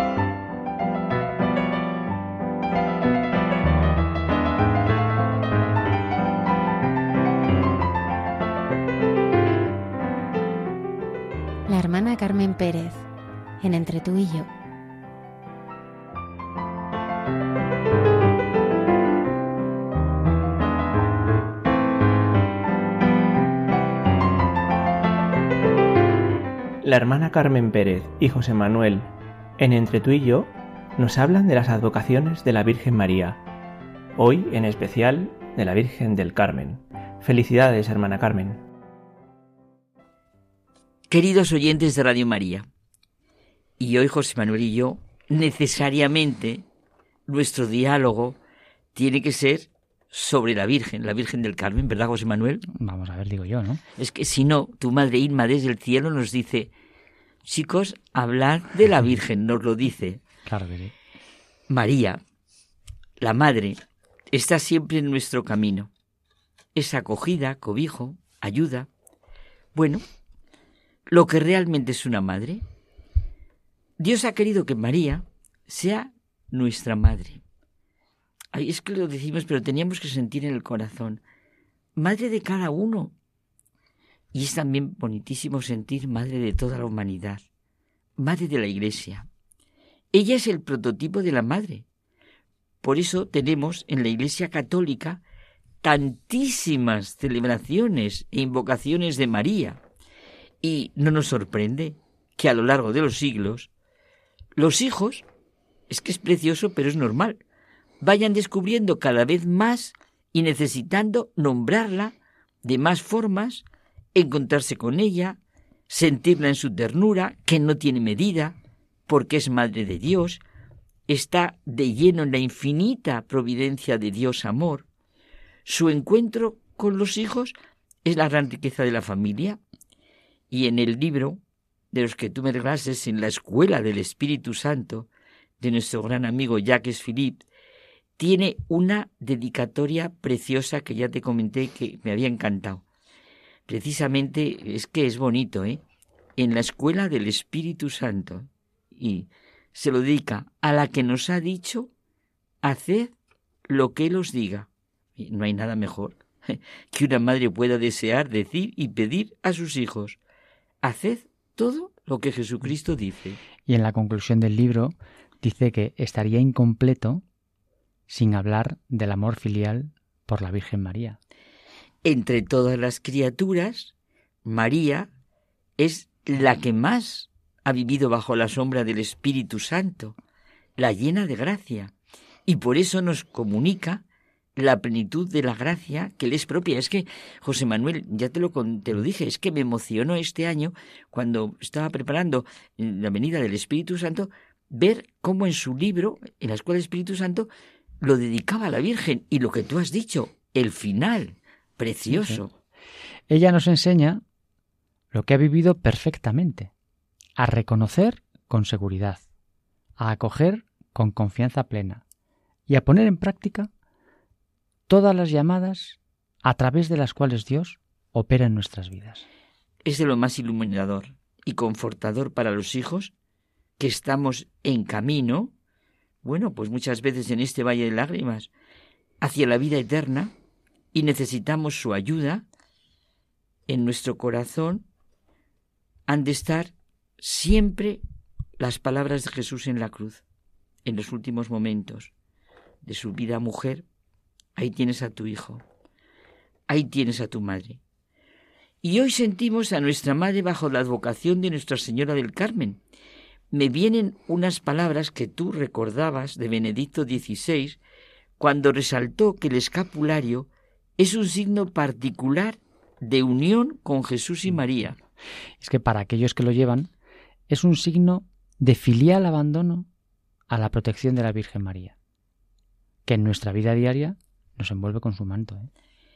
Es que las experiencias vividas, los hechos concretos, ayudan mucho. Mira, recuerdo un chico mayor, sobrino de una amiga, con el que tiene, pues tiene un trato muy entrañable.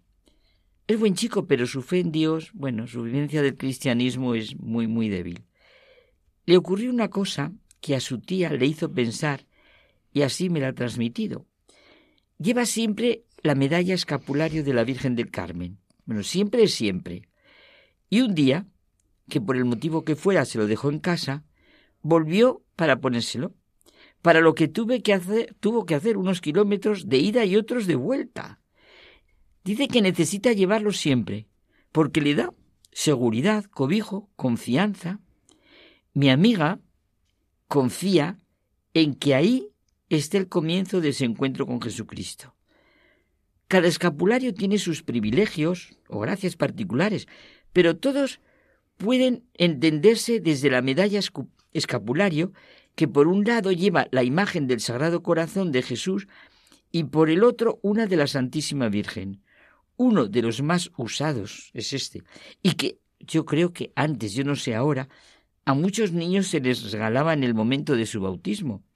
Es un signo de intimidad y ternura Seguro que conocemos a personas que no se han separado nunca de esta medalla a pesar de todo lo que haya ocurrido. Y es que la necesidad humana de la trascendencia, de la apertura al misterio, se pone de manifiesto en mil detalles de la vida. No sólo en los momentos de fuerte sufrimiento, sino en el sentido de nuestro paso a paso, de nuestro caminar. Aunque no seamos conscientes, necesitamos del amor de la Madre, que nos lleva a Dios en nuestra vida diaria. Dios nos ha creado y redimido así como tú estás escribiendo, y desde el momento de la encarnación hasta el momento de la muerte de Jesús en la cruz, María es el sí a Dios de toda la humanidad. Podemos pensar siempre en la realidad maravillosa, cotidiana, a mí es que me gusta mucho esta idea de Marian Rojas, llena de vitaminas, como diría ella, que me gusta, y ahora me lo aplico para todo, de los misterios del rosario, desde esa sencilla medalla escapulario que nos acompaña siempre. El escapulario es un signo claro de nuestra condición de hijos de Dios y de María. Si preguntáramos a tanta gente que lo lleva, ¿qué significa para ellas el escapulario? Pues es verdad que las respuestas serían de lo más variados, como pasaba con este chico, el sobrino de mi amiga. Él se siente protegido, le da, como decíamos, ya decíamos, seguridad, confianza. Una persona sabía que era un sacramental, que vive con unas promesas de la Virgen. Otra lo vive como expresión filial de su devoción a María la inmensa mayoría sí lo vive así, como una expresión de, de confianza, de protección, algo así que nos protege y nos lleva a Jesús. María nos lleva al corazón de Jesús, a su amor misericordioso. Tomamos en nuestras manos nuestra medalla escapulario y es un recuerdo de todas las invocaciones de María, un especial vínculo de amor, una misma familia de la Santísima Madre. Eso ya lo dijo Pío XII. Y el Vaticano II dice que es un signo sagrado según el modelo de los sacramentos, por medio del cual se significan efectos, sobre todo espirituales, que se obtienen por la intercesión de la Iglesia. Es un signo, es verdad, externo de la devoción a María, pero su sentido profundo está en la vivencia de lo que comporta llevarlo. Es fundamental comprender y apreciar su profundo y rico significado. María ocupa en la vida, en la oración de un cristiano, un lugar privilegiado. Tanto es así que en la iconografía cristiana su presencia está en todas partes y a veces con gran protagonismo, pero siempre en relación al Hijo, en función de él. Eso lo dice muy bonito el Papa Francisco. Al llegar la plenitud de los tiempos, envió Dios a su Hijo, nacido de mujer, nos dice San Pablo, y así comienza la Lumen Gentium, ¿eh? la constitución dogmática sobre la Iglesia del Concilio Vaticano II, que dedica, es que yo esto lo viví mucho, el capítulo octavo a la bienaventurada Virgen María, Madre de Dios en el misterio de Cristo y de la Iglesia. Claro, todo el culto mariano, todas las invocaciones a María, todos sus santuarios y apariciones se fundan en la admirable decisión divina de vincular siempre la identidad humana del Hijo de Dios a una mujer, María de Nazaret. Este misterio divino de salvación se nos revela y continúa en la Iglesia, a la que el Señor constituyó como su cuerpo, y en ella los fieles unidos a Cristo, su cabeza, en comunión con todos sus santos, eso nos dice el concilio, deben también venerar la memoria en primer lugar de la gloriosa siempre Virgen María, Madre de nuestro Dios y Señor Jesucristo. Todo eso nos dice en el comienzo. Y con todo esto que estamos comentando, me gusta mucho que un papa, la autoridad suprema de la Iglesia Católica, San Juan Pablo II, escogiera como lema de su pontificado totus tus. Y como él mismo dice, cuántas gracias he recibido de la Santísima Virgen a través del rosario en estos años. Magnificat anima mea dominum. Deseo elevar mi agradecimiento al Señor con las palabras de su Madre Santísima, bajo cuya protección he puesto mi ministerio petrino. Totus tus. Y sentimos la realidad de que el misterio de la maternidad divina y de la cooperación de María a la obra redentora suscitan los creyentes de todos los tiempos una actitud de alabanza y gratitud a nuestro Padre Dios por la manera concreta de amarnos y expresárnoslo, teniendo en nuestro corazón, por ejemplo, lo que tantos pintores y escritores han expresado, la vinculación de María, la llena de gracia, con la Santísima Trinidad. Me encanta que hayas recordado el arte, es que me encanta que en el arte y en todos sitios trascienda todo en el sentimiento del hombre. María, Madre, hoy, bajo la advocación Nuestra Señora del Carmen. Pues sí, Madre, enséñanos a amar, a escuchar, enséñanos a dar gracias a Dios. Sí, ¿verdad, José Manuel? Que se haga en nosotros tus hijos según tu palabra. Felicidades. Gracias. Lo estaba esperando. Hasta la semana que viene.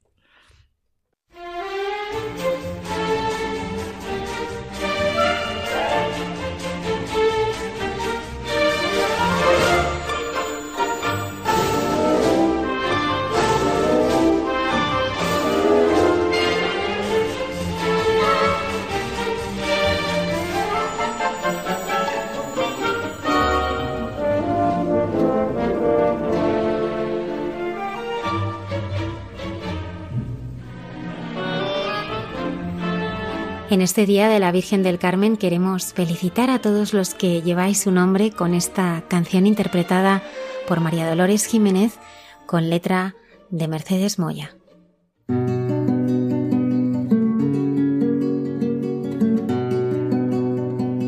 Una nubecilla blanca del mar al cielo subía, fue el signo en que Dios mostró encanto y tu cercanía. Virgen del Carmen, qué buena eres. Virgen del Carmen, qué buena eres. Nunca nos falta tu protección y el que en tu manto quiere abrigarse, le das refugio en tu corazón colma con las riquezas que tienes, tú se las das a tus hijos por tanto como los quieres. Virgen del Carmen, qué buena eres. Virgen del Carmen, qué buena eres. Nunca nos falta tu protección y el que en tu manto quiere abrigarse, le das refugio en tu corazón. Eres la estrella que guía al que se encuentra perdido. Eres el mejor consuelo para el corazón herido.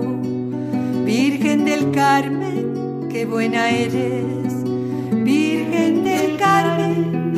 Qué buena eres, nunca nos falta tu protección y el que en tu manto quiere abrigarse, le das refugio en tu corazón.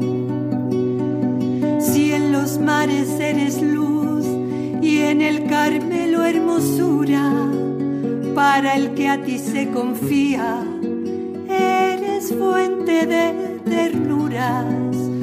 Virgen del Carmen, qué buena eres, Virgen del Carmen, qué buena eres, nunca nos falta tu protección y el que en tu manto quiere abrigarse, le das refugio en tu corazón donas tu escapulario, nos quieres madre contigo, por eso al que lo recibe le vas mostrando el camino. Virgen del Carmen, qué buena eres, Virgen del Carmen, qué buena eres, nunca nos falta tu protección y el que en tu manto quiere abrigarse, le das refugio en tu corazón. Si cuando el Señor nos llama, hemos de purificarnos, tú nos acortas la espera, porque acudes a buscarnos. Virgen del Carmen, qué buena eres, Virgen del Carmen qué buena eres, nunca nos falta tu protección. Y el que en tu manto quiere abrigarse, le das refugio en tu corazón, le das refugio en, le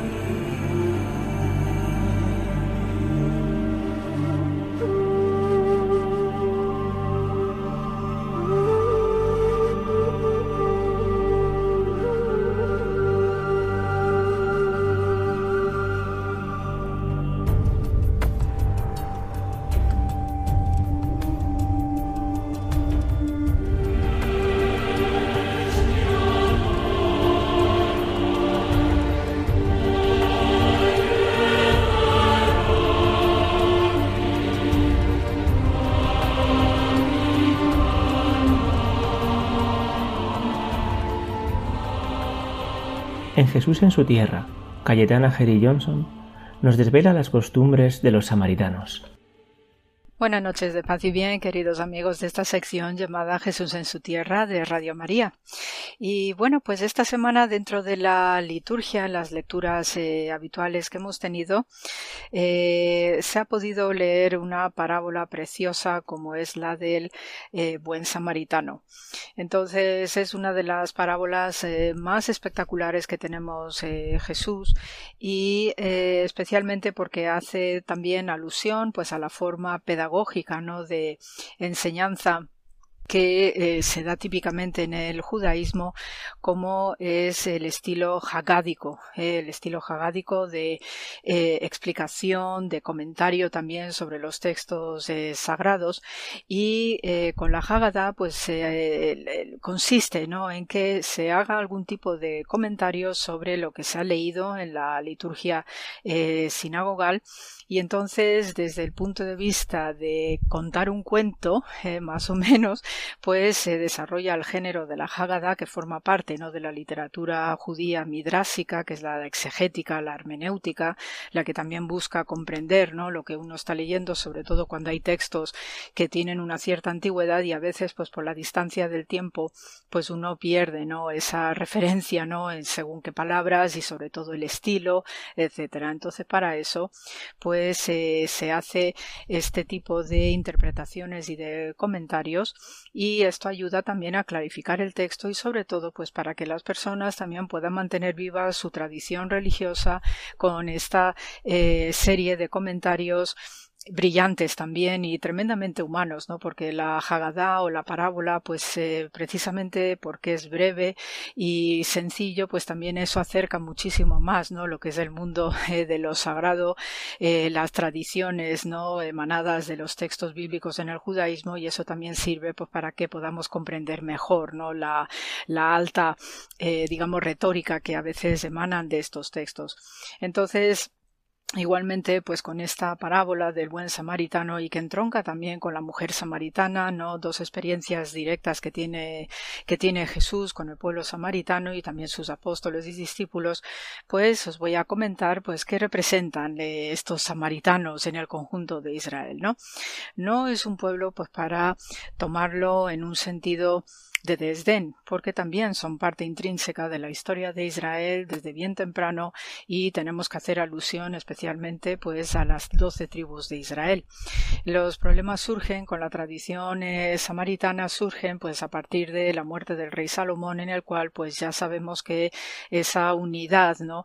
que tanto a veces se suele comentar acerca de la monarquía unida de David y Salomón, pues aquello saltó por los aires y entonces sí se vio muy marcada en la división territorial, pues también tendencias ¿no? que venían dándose desde muy antiguo, ¿no? Eh, lo que es la parte del norte de Israel, pues tiene una tipología específica de terreno físico, pero también de personas y de comportamientos frente al sur, al judaíta, que además suele tener un paisaje algo más árido por su proximidad a desiertos, ¿no? Entonces, en este sentido, pues también hay contrastes en cuanto a la configuración de las personas, eh, los caracteres, y en el norte, puesto que se, el norte era verde, era muy fértil también, eh, húmedo, más fresquito obviamente que un clima de desierto, pues también se fueron a concentrar allí desde incluso tiempos cananeos importantísimas ciudades que con el tiempo pues fueron reutilizándose porque eran cruce de camino de comercio, de relaciones internacionales y que y diversos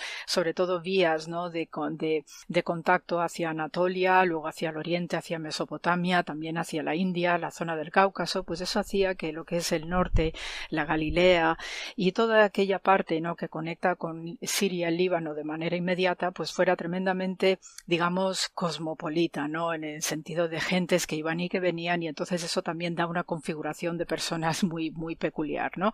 Muy además abierta, ¿no? A conocerse, a ver el mundo, a moverse especialmente.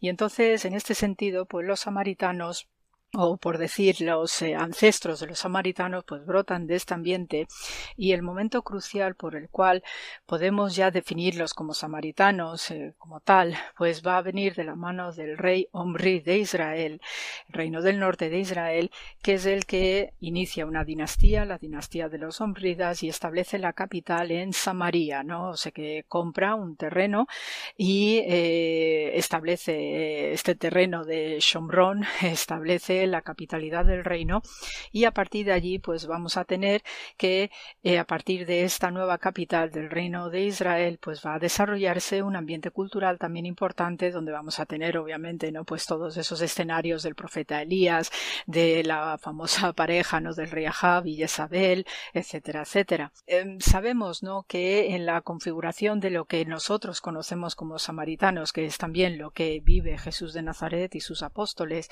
pues esa configuración final de los samaritanos bíblicos, eh, sobre todo el neotestamentario, va a venir de la mano especialmente del siglo VIII antes de era cristiana, puesto que no hablamos de samaritanos propiamente dicho hasta esa fecha del siglo VIII, aunque sabemos que está la, digamos, la capitalidad de Samaria, pero como tal gente colectivo que tiene unos ciertos aspectos de comportamiento, aunque son judíos, eh, también son judíos, pues eh, ya os digo que emana especialmente con el mundo de las deportaciones asirias.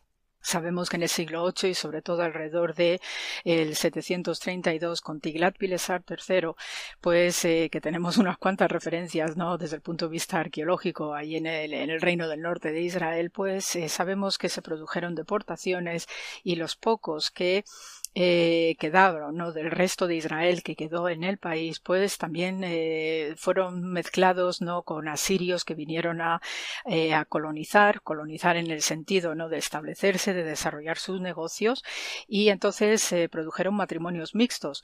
Pues lo normalmente aceptado y lo generalmente aceptado es que lo que nosotros llamamos samaritanos desde el punto de vista bíblico, pues tiene que ver con estas mezclas entre deportaciones asirias y estos matrimonios mixtos.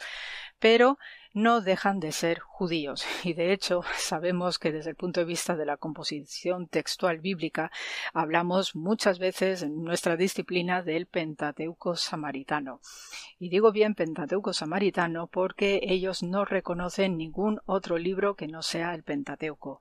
Es decir, que ellos también tienen una serie de principios, puesto que se consideran, digamos, los herederos más genuinos de lo que dejó Moisés y especialmente a través de Josué, que fue su lugarteniente que entra a la tierra prometida y eh, conquista determinadas ciudades del país, especialmente en el norte, y por eso, pues solamente entre sus eh, principios doctrinales tienen solamente en cuenta eh, a Moisés como único profeta y por eso no dan más crédito que al Pentateuco.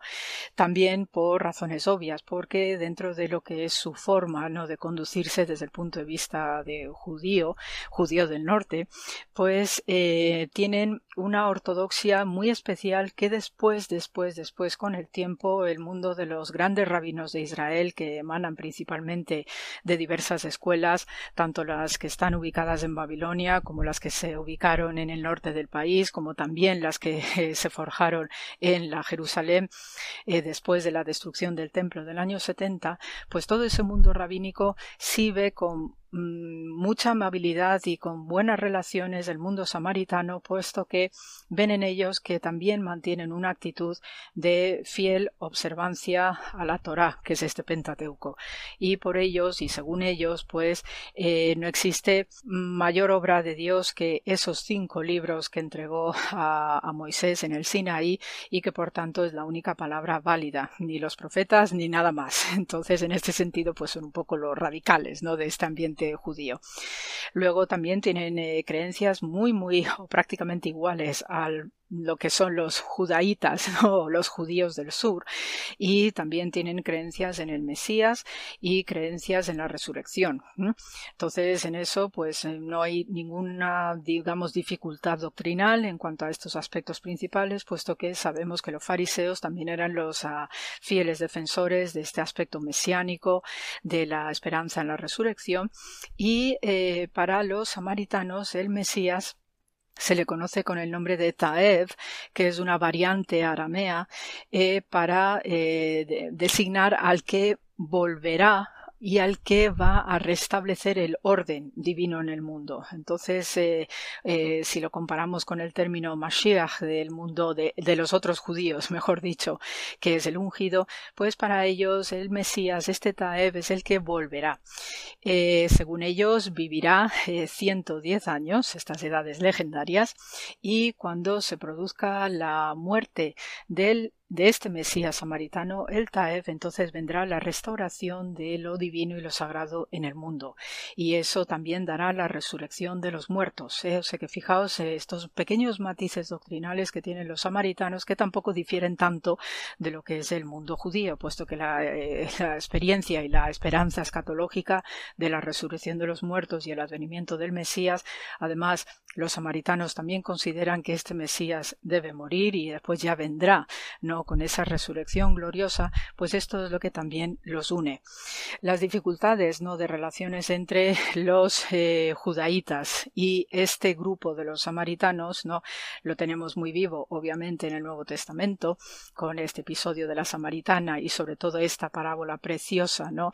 Del buen samaritano, que lo único que estaba pretendiendo Jesús era también hacer ver a sus eh, contemporáneos que los samaritanos eran tan judíos como ellos, Y de hecho, las eh, dificultades históricas entre unos judíos y estos otros judíos samaritanos, pues viene porque ya desde el momento en que se produce la separación del reino del norte y el reino del sur a la muerte de Salomón, pues eh, hubo también rechazos, ¿no? Por cuestiones políticas que no realmente entre personas. ¿eh? Ojo también con estos datos porque a veces también sucede en nuestro presente que a veces los políticos provocan más disensión y más desunión que lo que realmente entre nosotros nos solemos relacionar, ¿eh? Nos, eh, los eh, los, que estamos aquí a pie de calle, pues somos bastante más, digamos, sencillos, nos hablamos con todo el mundo, nos relacionamos bien con todo el mundo y ojo con este detalle también de lo que provocan a veces los políticos. Entonces, en ese sentido,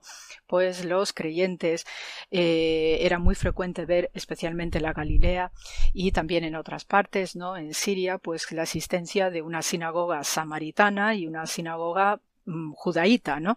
Me refiero a judaíta pues al, prototipo o al estilo, ¿no? De judío, especialmente en torno a Jerusalén.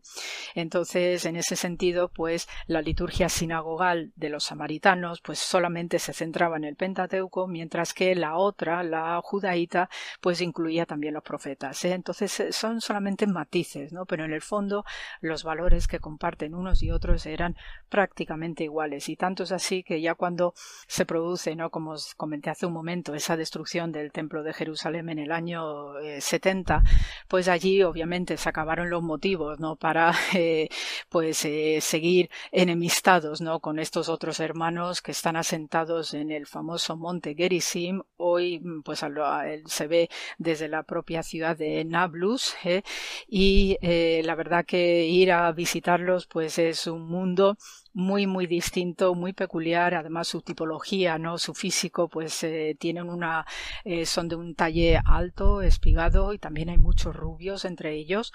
Y ahora mismo la población que tiene Israel de samaritanos pues roza unos 480 habitantes, de los cuales pues hay una mitad mitad eh, de mujeres y hombres, tienen un problema genético importante porque hay una tremenda endogamia entre ellos. Y después este monte Grisim pues también tiene su excavación arqueológica hecha y también tiene diversos estados, ¿no? siguiendo lo que es la pauta general de los niveles arqueológicos en Israel, pero no deja de ser que es eh, gente sumamente interesante, muy tímida, muy tímida, muy tímida, que cuando le vas por su por su monte Gerizim donde ellos viven, ¿no? en un pueblecito muy muy eh, cerrado, eh, los ves, ¿no? Que cuando ven a alguien que no es de los suyos, pues tienden a esconderse o te observan detrás de un árbol escondidos y cosas por el estilo, pues la verdad que da un toque de ternura y sobre todo ya cuando uno visita la iglesia de la Samaritana y en Nablus, pues entonces se da uno perfectamente cuenta de lo relevante que son estos episodios con respecto a Jesús y sus discípulos. Aunque existía una prohibición de no cruzar el territorio samaritano, pero allí todo el mundo iba y venía a través de Samaria y comerciaban en sus ciudades y se tomaban sus buenos vinitos y sus, y sus tapitas. Así que en ese sentido, de nuevo, las gentes tienen mucho más que decir que incluso reyes o emperadores. Así que, queridos míos, eh, con este apunte hacia los samaritanos, pues eh, se os manda mucho amor, aguantar bien, ¿no? Los que estemos viviendo esta ola de calor, especialmente en España, y el resto, pues también, con un abrazo muy grande y gracias por la escucha. Hasta la semana que viene.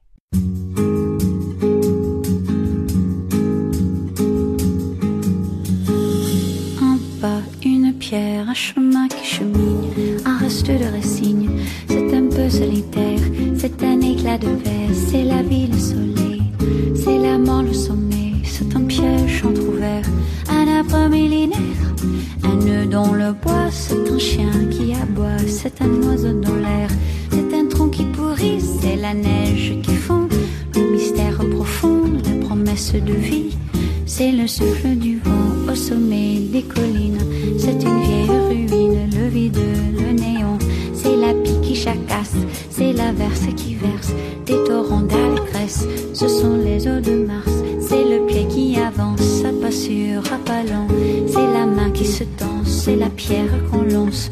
C'est un trou dans la terre, un chemin qui chemine, un reste de racines. C'est un peu solitaire, c'est un oiseau dans l'air, un oiseau qui se pose,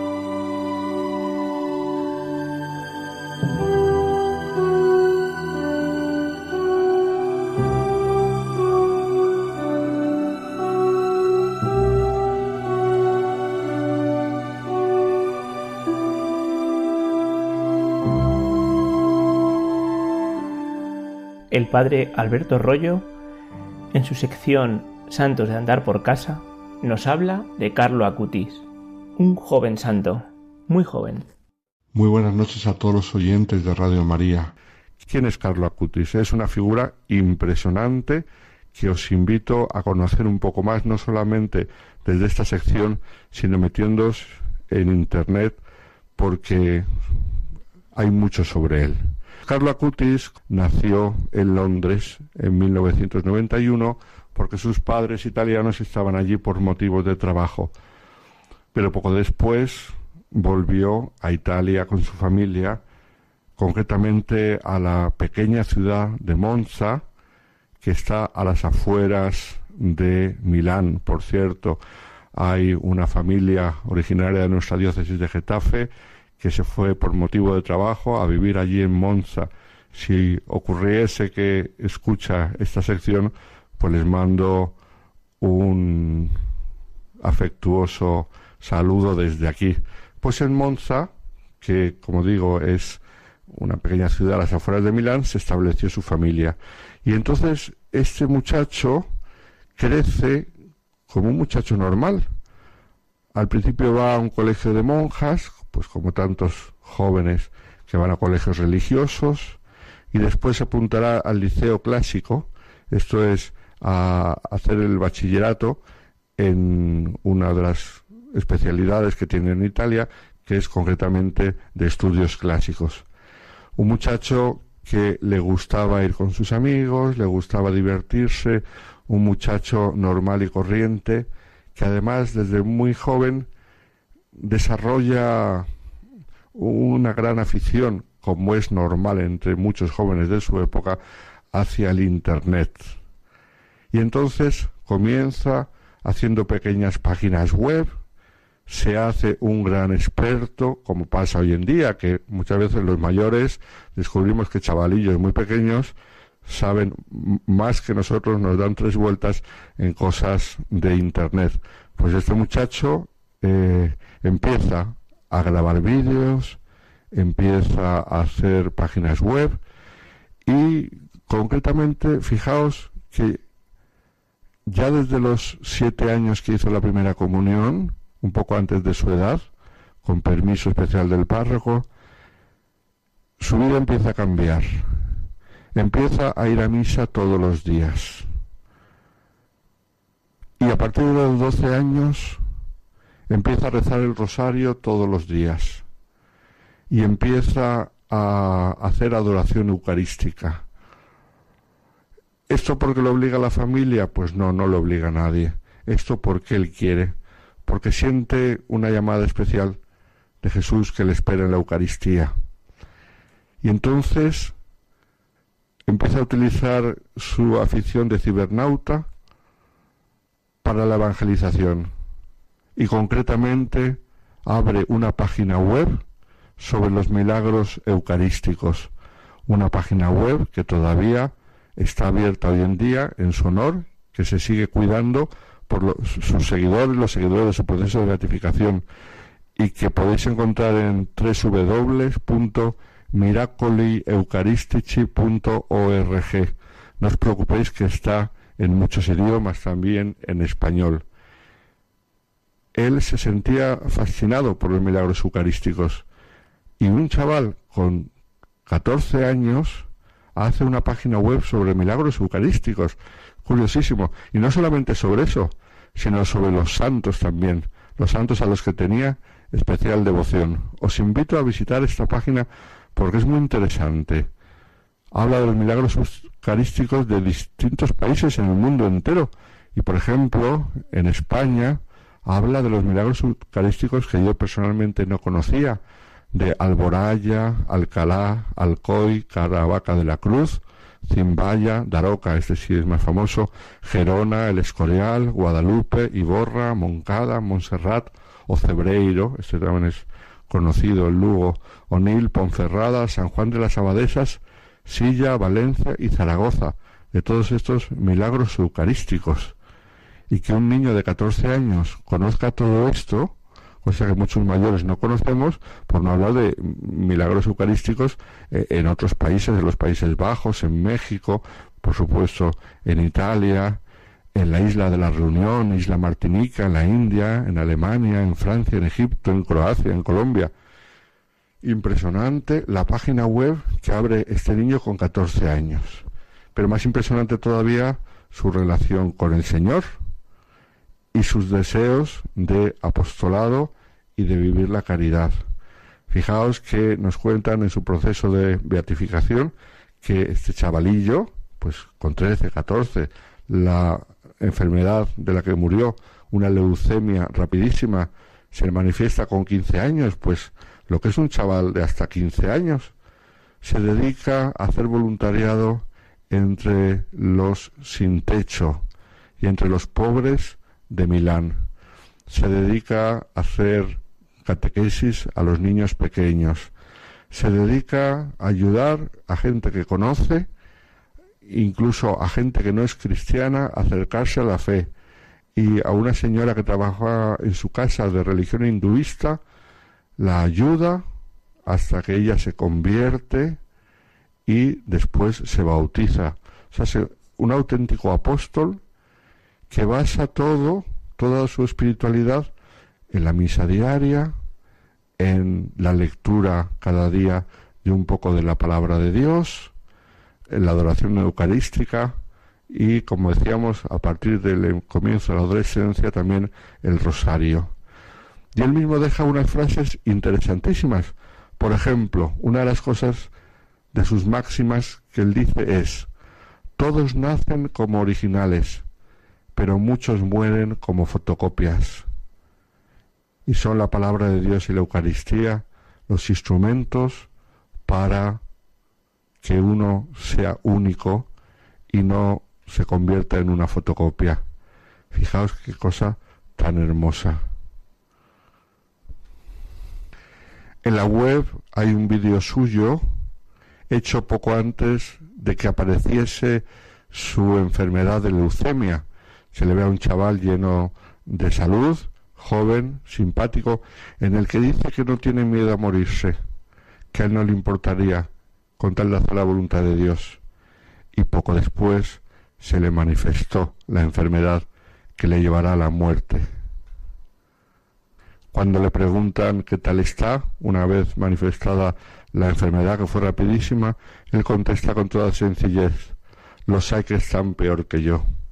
Y vivió su enfermedad con toda sencillez, así como había vivido su vida con toda sencillez y con un gran amor a Dios y un deseo de hacer el bien a los demás. Carlo Acutis, en solamente once años, ha sido ya declarado venerable y esperamos poderle ver pronto en los altares y como no, así como mucha gente lo pide, también esperamos poderle ver algún día como patrono de los cibernautas. Seguiremos hablando de santos de andar por casa y concretamente de santos jóvenes. Que tengáis buena noche con vosotros el sacerdote Alberto Rollo desde Getafe.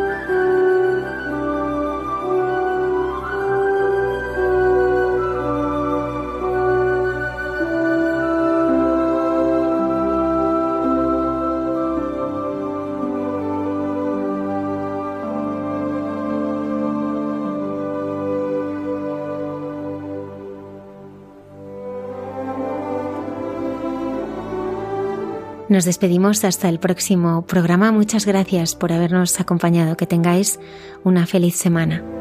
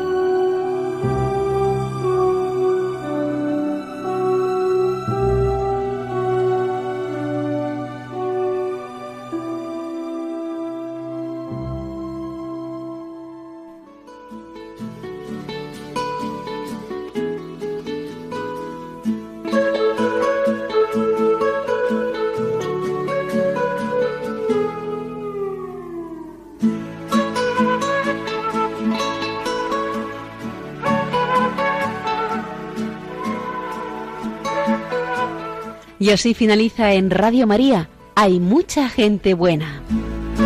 Un programa dirigido por Almudena Delgado.